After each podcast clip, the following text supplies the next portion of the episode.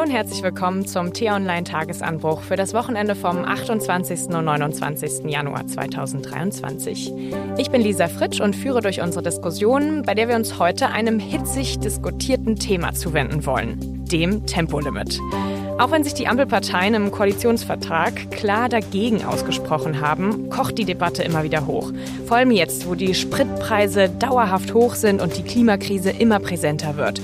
Und gerade kam auch noch eine neue Studie heraus, die besagt, dass mit einem Tempolimit deutlich mehr CO2 eingespart werden könnte als bislang gedacht. Also, was bringt es wirklich?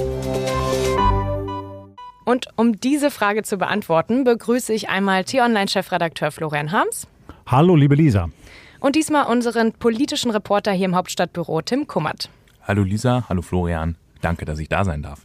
Ja, Tim, schön, dass du auch mal wieder hier im Podcast bist. Du hast ja auch gerade diese Woche ein Interview mit dem FDP-Fraktionschef Dürr geführt, wo ihr das Thema auch angesprochen habt. Denn die FDP ist ja die Partei in der Regierung, die das Thema vehement abblockt. Aber lasst uns vorher noch mal kurz über ein anderes Thema sprechen, das Deutschland diese Woche in Atem gehalten hat. Die Messerattacke im Regionalzug in Schleswig-Holstein. Ein staatenloser Palästinenser, der laut Medienberichten gerade aus der Haft entlassen wurde, ist auf die Fahrgäste mit einem Messer losgegangen und hat dabei zwei Menschen tödlich und drei schwer verletzt. Also ich persönlich war echt schockiert, weil das meinem Gefühl nach irgendwie immer häufiger passiert. Ich weiß nicht, wie es euch bei der Nachricht ging. Lisa, mir ging es genauso, als diese Eilmeldung kam, da ist es mir kalt den Rücken runtergelaufen und dann hieß es ja erst ein Angriff, dann war relativ schnell klar mit Todesopfern, mit Schwerverletzten und man fragt sich ja in so einem Moment, was wäre denn gewesen, wäre ich oder jemand, den ich sehr gerne habe, in diesem Zug gesessen. Und ähm, das ist ein absoluter Albtraum. Und natürlich ist dann der nächste Gedanke, nachdem man ähm, mit den Opfern mitfühlt und mit den Angehörigen, die Frage, wie kann denn sowas passieren? Also wie kann jemand, der gerade aus der Haft entlassen worden ist, in, mit einem Messer in einen Zug steigen? Gibt es da nicht sowas wie eine staatliche Betreuung, also zum Beispiel durch Bewährungshelfer, dass man so jemanden begleitet, kontrolliert, vielleicht auch schaut, dass wenn jemand schon vorab gezeigt hat, dass er gewalttätig ist, was offenkundig in diesem Fall so war, dass ähm, der eben nur einen eingeschränkten Bewegungsspielraum hat und so weiter. Das sind alles die Fragen, die jetzt kommen und die man zu Recht auch diskutieren muss und wo man zu Recht auch fragen kann, ähm, spielt dabei auch der Migrationsstatus der Person eine Rolle. Da muss man vorsichtig sein. Wir wissen aus der äh, Kriminalitätsstatistik, dass nicht die Herkunft eines Menschen der Grund für eine Gewalttat ist. Aber häufig sind eben Menschen, die zum Beispiel aus Konfliktgebieten kommen, ganz anders sozialisiert als solche, die hier aufgewachsen sind. Und darüber muss man schon offen reden können. Das stimmt. Ich glaube auch, dass man aber eigentlich genau da ansetzen muss, nämlich irgendwie zu schauen, wie werden Leute, die vielleicht schon bestraft wurden, die vielleicht auch schon Zeit im Gefängnis verbracht haben, wie werden die eigentlich wieder zurückgeführt in die Zivilgesellschaft? Dieses sich genau überlegen, wie, mit welchen Schritten führen wir wieder jemanden zurück in ein normales Leben. Und ist der Staat überhaupt in der Lage, denn wir haben ja an vielen Stellen gelernt, dass es eben zu wenig Bewährungshelfer mhm. gibt, dass es auch zu wenig Kraft in den Sicherheitsbehörden gibt. Es betrifft jetzt nicht nur jene, die mal als Gewalttäter irgendwo aufgefallen sind, sondern auch die Gefährder in Deutschland. Es gibt in Deutschland mehrere hundert Personen, die sind offiziell amtlich als Gefährder eingestuft, zum Beispiel wegen Terrorverdachts. Und noch nicht mal die können flächendeckend 24-7 überwacht werden. Ja, und bei dem Punkt, ähm, den du meintest, Florian, die Menschen aus ähm, den Ländern wie Palästina, Syrien etc. sind ja nicht nur anders sozialisiert, sondern teilweise auch traumatisiert durch die Kriege. Ähm, und da ist auch sowas wie eine psychologische Betreuung, glaube ich, ein Punkt, den man beachten muss. Aber wieder die Sache, das System. Ne? Es gibt sehr viele deutsche Menschen, die nicht mal einen Therapieplatz bekommen, ohne lang, monatelang drauf warten. Ich glaube, da können wir auch noch mal im Podcast drüber reden, auch gerade diesen Aspekt, den ihr jetzt äh, mit dem Gefängnis, mit den Bewährungshelfern angebracht habt. Lass uns ähm, doch zu unserem Hauptthema der Podcast-Folge kommen, und zwar dem Tempolimit. Und wir haben dazu auch mal mit unseren Lesern von T-Online gesprochen. Und Janina sagte zum Beispiel, dass sie so eine Einführung als Bevormundung ansieht. Ich sehe das als Bevormundung an, weil äh, ich kann nicht mehr selbst entscheiden. Ich fühle mich da in meinem Leben limitiert und ich empfinde das noch schlimmer als jemals zuvor. Ich dachte, ich lebe in einem freien Land, wo ich frei entscheiden kann. Aber so ist das eben nicht mehr. Ja, könnt ihr Janinas Argument nachvollziehen? Nein, also es ist so. Wir leben, also ich, ich dachte, ich lebe in einem freien Land. Ohne der Leserin zu nahe treten zu wollen, wir leben in einem freien Land. Und die Freiheit, also die Diskussion um das Tempolimit, man ist ja fast irgendwie geneigt zu sagen, ist so alt wie das Automobil. Ja? Und irgendwie ist alle paar Jahre kommt es hoch. Im Moment ist es die FDP, die es vehement vertritt. Vorher war es der beste Verkehrsminister der Welt, Andreas Scheuer von der CSU, der also gesagt hat, äh, ein Tempolimit sei gegen jeden gesunden Menschenverstand gegen jeden gesunden Menschenverstand ist es eigentlich, sich in eine Blechkiste zu setzen und mit fast 300 äh, Sachen über die Autobahn zu fliegen. Das ist gegen jeden gesunden Menschenverstand. Ich, ich glaube, das ist so ein bisschen, die Debatte ist auch deshalb so emotional, weil es so ein bisschen so die letzten Pfründe sind, wo sozusagen die die Freiheit nochmal so besonders greifbar wird. Man kann sich mit seinem menschlichen Körper quasi im Eigenwillen so schnell wie man möchte durch die Gegend bewegen. Und deswegen ist es, glaube ich, so anziehend. Deswegen gibt es so viele Leute, die sagen, das ist die Freiheit für mich und so. Daher kommt, glaube ich, dieser ganze, dieser ganze Aufschwung, die die Debatte immer wieder erlebt. Und ich glaube, es kommt was hinzu, Tim. Viele Menschen haben den Eindruck gewonnen in den vergangenen Jahren, dass der Staat an zu vielen Stellen ihnen Dinge vorschreibt. Nimm mal, denk mal nochmal an Corona und an die Maskenpflicht. Was haben wir darüber diskutiert? Ne? Und dann haben viele geschrien und gesagt, das ist totaler Kokolores, das schränkt mich ein und so. Am Ende ist klar gewesen, die Masken waren eines der wichtigsten Instrumente gegen diese Pandemie. Und ich stimme dir im Hinblick auf das Tempolimit zu. Ich glaube auch, dass es eigentlich ein, ein, ein, politischer Fetisch der FDP geworden. Und wir wissen ja aus den Umfragen, dass nur noch die Anhänger der FDP mehrheitlich gegen ein Tempolimit sind. Die Anhänger aller anderen Parteien sind mehrheitlich dafür. Im Bundesdurchschnitt sogar knapp 60 Prozent. Und so wird das Ganze eben immer hochgekocht und es geht eigentlich gar nicht mehr um rational logische Argumente. Wir müssen uns ja mal überlegen, wenn wir das weltweit sehen, ist Deutschland in einer kleinen Kategorie mit Ländern wie Afghanistan oder Niger. So, alle anderen haben längst begriffen, dass das Tempolimit natürlich ein wichtiger Baustein ist aus unterschiedlichen Gründen. Jetzt ist es auch so, dass die FDP halt natürlich das ja nicht erst seit gestern als Thema hat und die Liberalen wissen auch ganz genau, dass das eines ihrer, eine ihrer Hauptsäulen für die Wählerschaft ist. Ja, also wer in Deutschland sicher gehen möchte, dass kein Tempolimit kommt, der wählt die FDP. Das ist schon auch irgendwie ein Asset, was die, was die Liberalen geschafft haben, das so in den Köpfen der Menschen zu verankern. Wenn man also ganz sicher sein möchte, dass es nicht kommt, dann macht man sein Kreuz bei der FDP.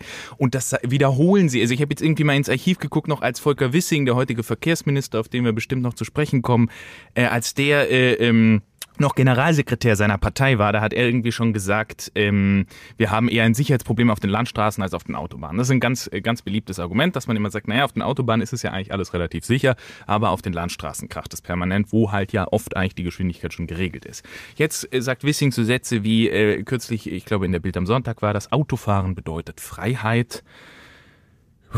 Das, das kann man sicherlich so sehen, aber ich glaube, wie, wie vorhin schon angesprochen, ob die Freiheit jetzt so eingeschränkt ist, wenn man mit 120 km/h statt 180 oder 200 km/h sich durch die Gegend bewegt, weiß ich jetzt nicht, ob man das nicht vertragen kann. Das klingt ein bisschen so wie die Werbeslogans. Es ist ja auch schwer, langsam ähm, Autofahren in der Werbung zu verkaufen. Ne? Also das, ähm, jetzt hat man mit der E-Mobilität noch einen anderen ähm, Aspekt, den man mit einbringen kann. Ähm, wenn du jetzt Wissing kurz ansprichst, da ähm, interessiert mich auch eine Frage. Wir hören uns erstmal seine Meinung an. Volker Wissing, Verkehrsminister, sagte letzten Sommer im ZDF-Interview. Wir wollen die äh, Verantwortung äh, der Menschen nicht durch staatliche Verbote und Vorschriften ausschalten. Wir wollen, dass die Gesellschaft äh, im engen Zusammenhalt und aus Verantwortung heraus die Transformation zu klimaneutraler Mobilität gestaltet. Und das ist eben ein freiheitlicher Ansatz. Und ich glaube, dass der auch notwendig ist. Denn schauen Sie, wenn wir mit Zwang, mit Verboten, mit ähm, äh, Mobilitätseinschränkungen arbeiten würden, hätte das doch zur Folge, dass der gesellschaftliche Zusammenhalt gefährdet wäre. Und wir brauchen ja dauerhaft parlamentarische Mehrheiten aus der demokratischen Mitte, um Klimaschutz zu betreiben. Ein Klimaschutzprogramm äh, mit maximaler Härte aufzulegen, das nur kurzfristig ertragen wird, dann aber abgewählt wird, macht keinen Sinn. Ja, Wissing meint hier ähm, am Ende seines Statements, also dass man dann abgewählt wird, das macht keinen Sinn. Damit meint er natürlich die Wählerstimmen, die dadurch verloren gehen. Und auch bei Instagram haben uns viele Nutzer zu dem Thema geschrieben. Innerhalb weniger Stunden kamen über 200 Kommentare zusammen. Also es ist wirklich hitzig debattiert. Und viele schreiben auch, dass es längst überfällig ist, wo, was du schon meintest, Florian, ähm, dass man zum Beispiel im Urlaub nach Italien auf den Autobahnen sich auch nicht beschwere. Ähm, andere schreiben aber wörtlich, abgelehnt, sollte das kommen, wird die Regierung ihr blaues Wunder erleben. Also da droht der Nutzer sozusagen auch mit seiner Wählerstimme. Wie stark würdet ihr sagen, ist der politische Druck in dieser Debatte auch auf die Regierung? Ich glaube, dass der Druck groß ist. Tim hat das ja gerade sehr anschaulich beschrieben. Also die FDP bezieht einen Teil ihrer politischen Legitimation daraus, dass sie sich für dieses Thema als Speerspätze einsetzt. So. Und das macht es eben auch so schwierig, nüchtern darüber zu diskutieren, weil es alles immer gleich mit Ausweichargumenten politisiert wird. Und das, was du gerade eingespielt hast von Volker Wissing, ist in meinen Augen schlicht Quatsch, ja? weil die Regierung ständig neue Regeln macht. Ständig neue Vorschriften für den Alltag, wie wir uns organisieren in diesem Land. Und jetzt schauen wir mal zurück, wenn wir mal das Sicherheitsargument nehmen. Es gab eine Zeit in diesem Land, ich habe sie noch erlebt, da ist man im Auto ohne Anschnallgurt rumgeflitzt. So, aus heutiger Sicht undenkbar. Ja, natürlich gab es irgendwann eine Vorschrift, weil man dann eben besser geschützt ist. Durch das Tempolimit könnten nicht nur die Insassen eines Autos, sondern auch andere stärker geschützt werden. Die Statistik ist da eindeutig, dass die Raserei einen Einfluss hat auf die Unfallwahrscheinlichkeit auf Autobahnen.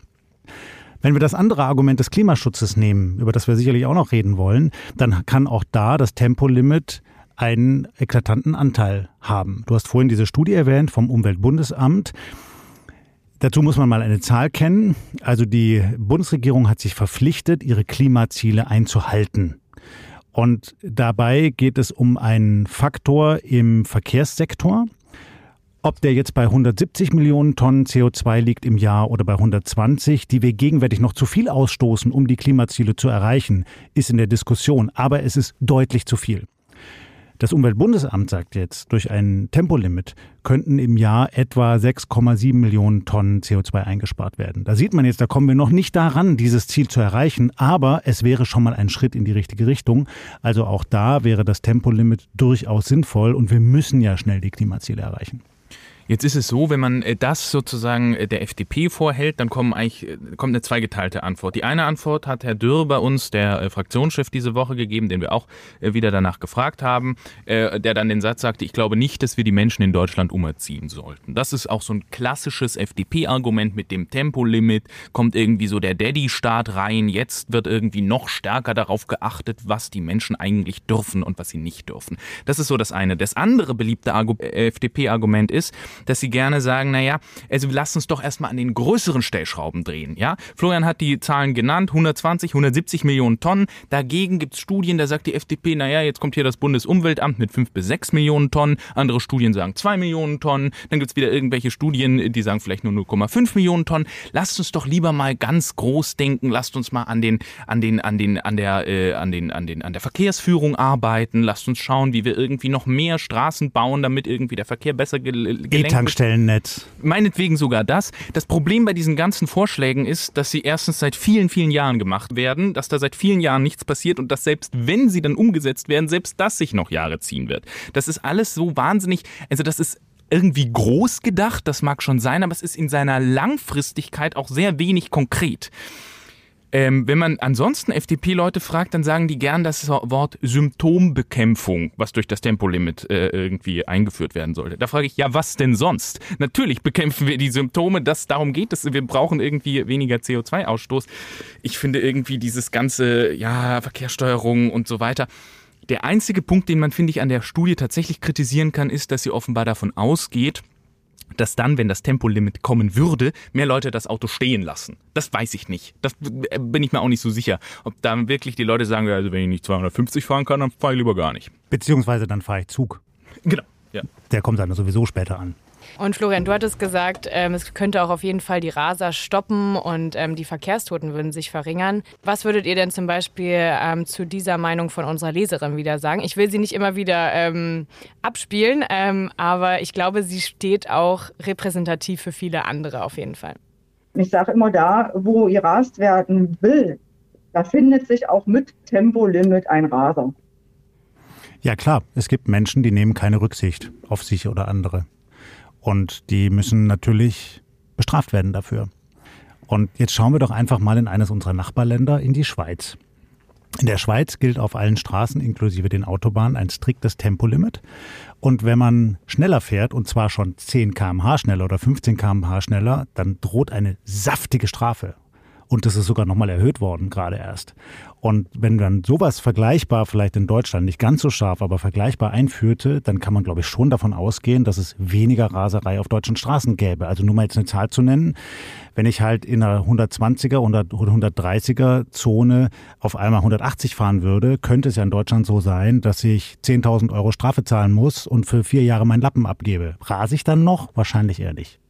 Ich glaube im Übrigen auch, ich will auch gar nicht auf der Leserin herumhacken. Natürlich gibt es Leute, die sich nicht an die Regeln halten, aber ich finde, da verkennt man so ein bisschen die Volksseele der Deutschen, ja? Also wir haben doch bei Corona gesehen, ich fahre sehr viel Zug und ich erlebe, wie im Moment noch ist die Maskenpflicht im öffentlichen Personenfernverkehr nicht gefallen. Wie einfach die meisten Menschen im ICE weiterhin Maske tragen. Das ist jetzt eine Frage von wenigen Tagen, wenn der Podcast rauskommt, auch äh, im, im, äh, im, im öffentlichen Personennahverkehr. Das wird in ein paar Tagen fallen und in dem Moment werden die Leute die Maske absetzen. Ich bin relativ sicher. Im Moment, also man kann jetzt sagen, das ist doch jetzt irgendwie albern, ja? Also die paar Tage hin oder her. Aber die Menschen sind so. Die halten sich an Regeln, zumindest die Deutschen teilweise. Das mag jetzt ein bisschen zugespitzt sein. Aber ich glaube, wenn man das Tempolimit einführt, die meisten Leute werden sich einfach dran halten. Allein schon, weil sie Angst haben vor Strafen und weil sie eigentlich, weil sie sich teilweise vielleicht auch gern an Regeln halten.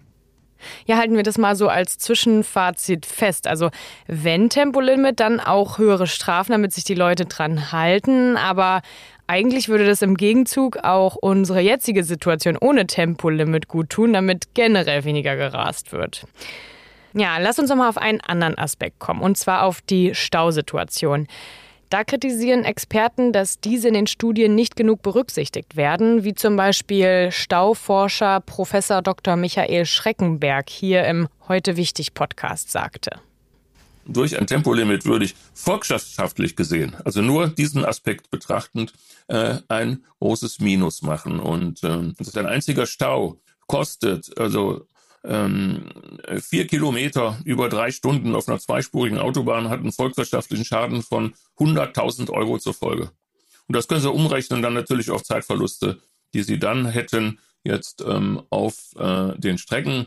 Häufig ist es so, dass die Studien leider die Stausituation überhaupt nicht berücksichtigen. Wenn Sie sich ansehen, was dort passiert ähm, in den Betrachtungen, dann sehen Sie, dass wir auf gewissen Strecken 30 Prozent ungefähr sowieso schon auf den Autobahnen ein Tempolimit haben.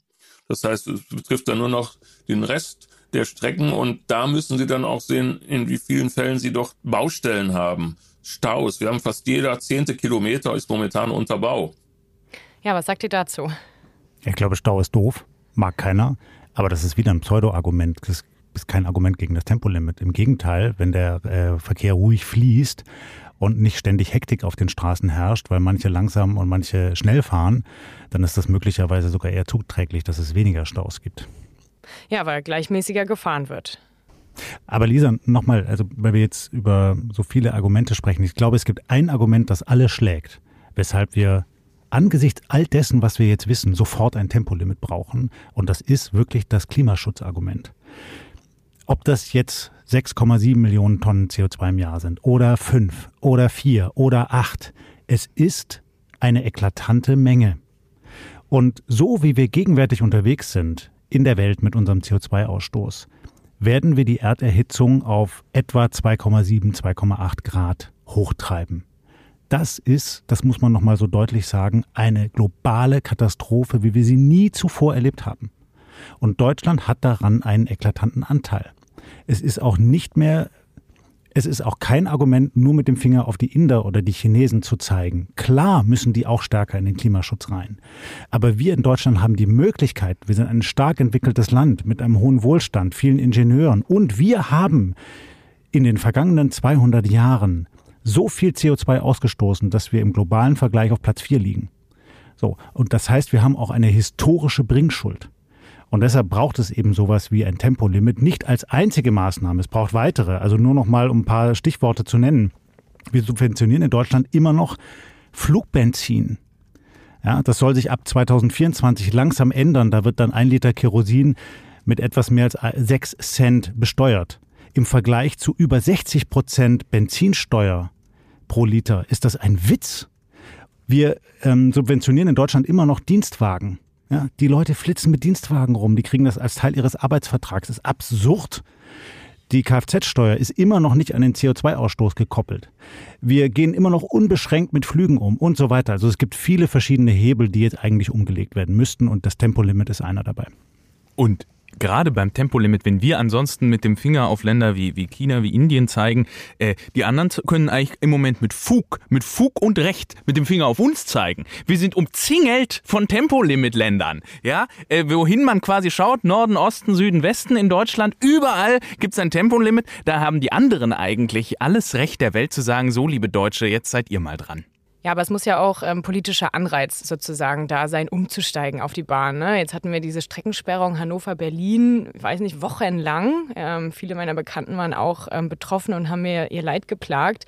Oder E-Autos. Jetzt wird das weniger subventioniert. Also ich will mir irgendwann auch mal ein Auto kaufen, aber jetzt halt noch nicht. Und ich denke dann so, ja toll, in drei Jahren kriege ich die 6.000 Euro nicht. Jetzt im September auf 4.500 oder jetzt schon, ich weiß es nicht genau. Ähm, ist denn dieser Punkt mit den E-Autos äh, jetzt so schlau, da jetzt im 2023 schon runterzugehen?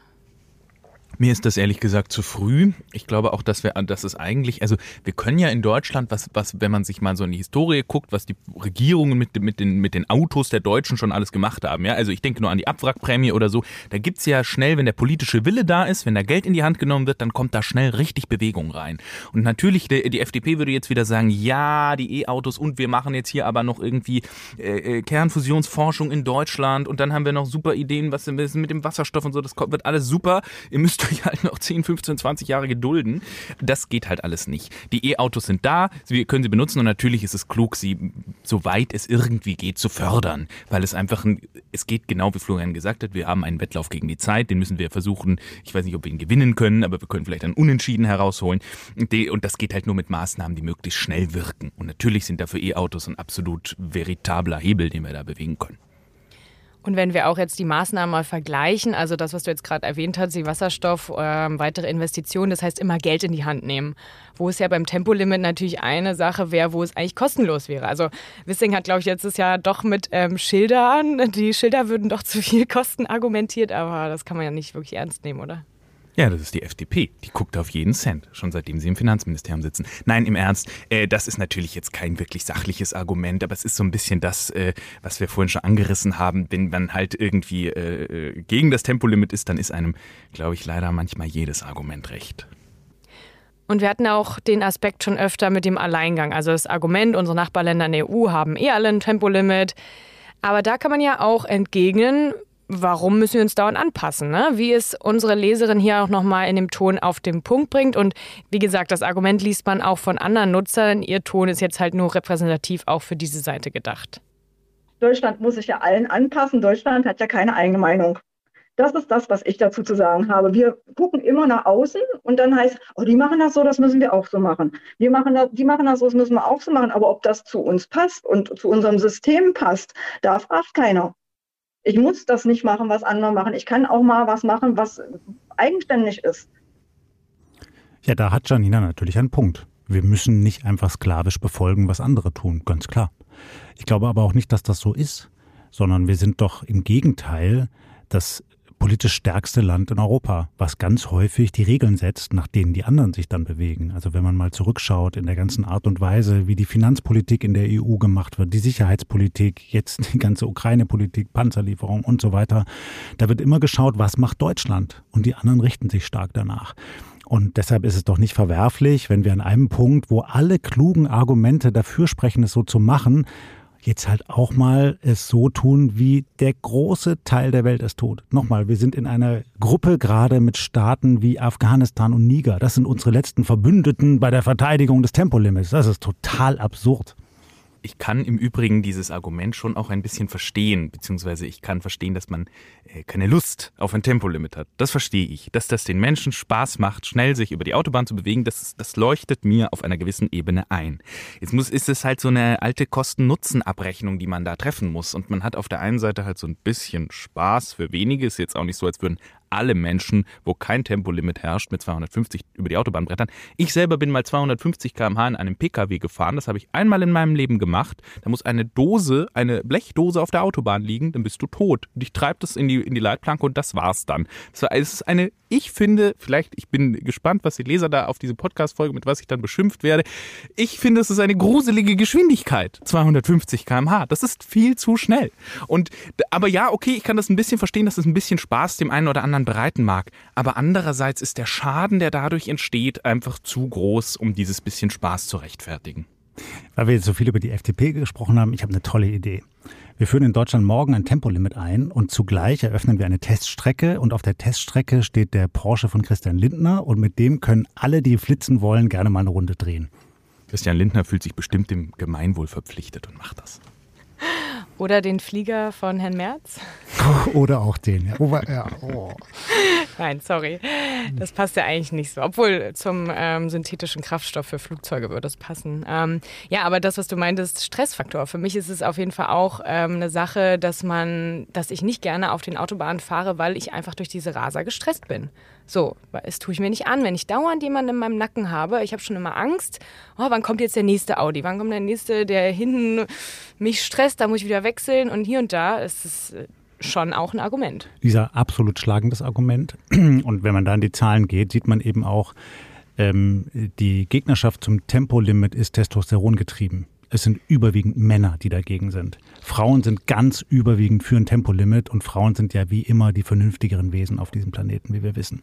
Danke, dass du es nochmal festhältst. Und äh, vermutlich würden auch die Tempolimit-Gegner äh, jetzt sagen, naja, Frau Fritsch, dann fahren Sie halt auf der rechten Spur, stellen Sie sich nicht so an. Lassen Sie die linke Spur eben frei und da wird dann durchgeballert. Aber das ist ehrlich gesagt auch kein... Also ich finde halt, Autofahren ist ja nach wie vor eigentlich ein unfassbar gefährliches Verkehrsmittel. So, also dieses Fliegen ist sicherer und so, wir kennen diese ganzen Argumente. Und dass man dann wenigstens sagt, okay, wir machen jetzt nicht äh, äh, komplett Kraracho auf der, auf, der, auf der Autobahn und jeder darf irgendwie da, wie er, wie er lustig ist, äh, die anderen aus der Gegend verscheuchen, so wie du das gerade beschrieben hast. Das finde ich halt ehrlich gesagt nicht so schlecht. Genau, aber ein Aspekt, wo ich immer so ein bisschen noch denke, ach, es wäre doch irgendwie schade, ist so diese ähm, das Ansehen in der Welt. Also ich erzähle auch mal vielen Leuten, ja, du kannst nach Deutschland kommen und dann kannst du so schnell fahren, wie du willst.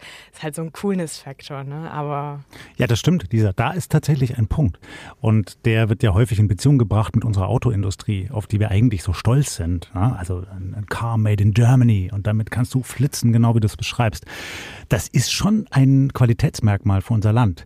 Ich glaube aber, es ist eins von gestern. Wir brauchen neue Qualitätsmerkmale. Wir müssen mit anderen Dingen in der Welt glänzen. Zum Beispiel, indem wir eben die brillanteste künstliche Intelligenz programmieren oder die besten Systeme zur Verarbeitung von grünem Wasserstoff etablieren oder, oder, oder.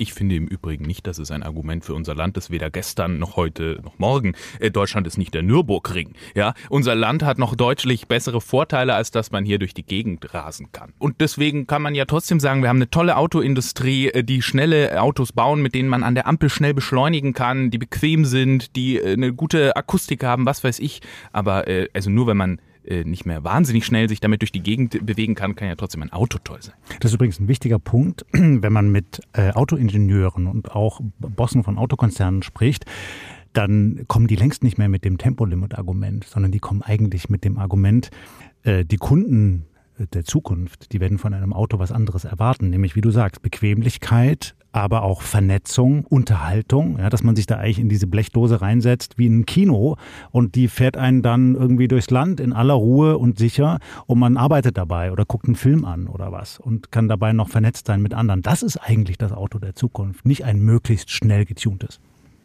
Und vielleicht ja auch der Klimafaktor, wo wir festgestellt ja, haben. Ja, ganz bestimmt. Man will künftig ein gutes Gewissen dabei haben, wenn man durchs Land gondelt. Ja. Aber halt auch nicht alle in dieser Debatte. Das müssen wir auch beachten. Ja, das stimmt im Moment, aber es wird künftig so sein. Hm.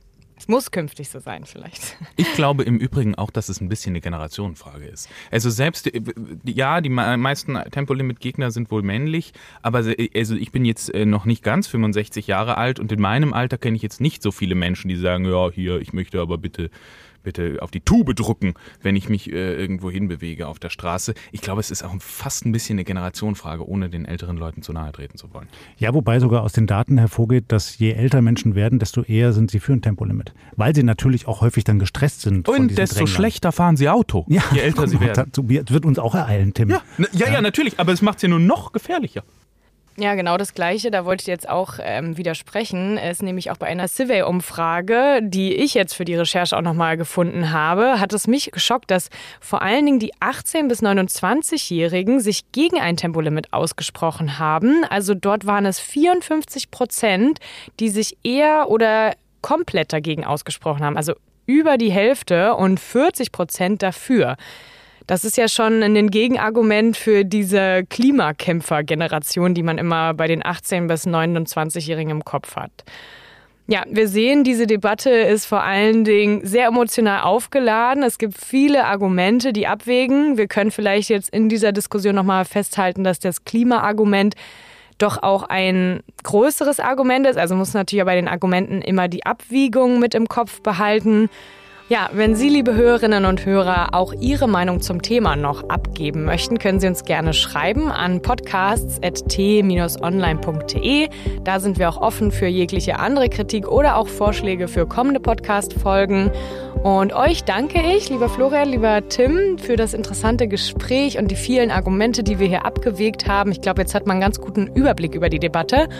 Und wenn Ihnen, liebe Hörerinnen und Hörer, diese Podcast-Folge gefallen hat, dann abonnieren Sie uns doch, bewerten Sie uns oder empfehlen Sie uns ähm, Bekannten und Freunden. Und damit bedanke ich mich fürs Zuhören und bis zum nächsten Mal. Tschüss.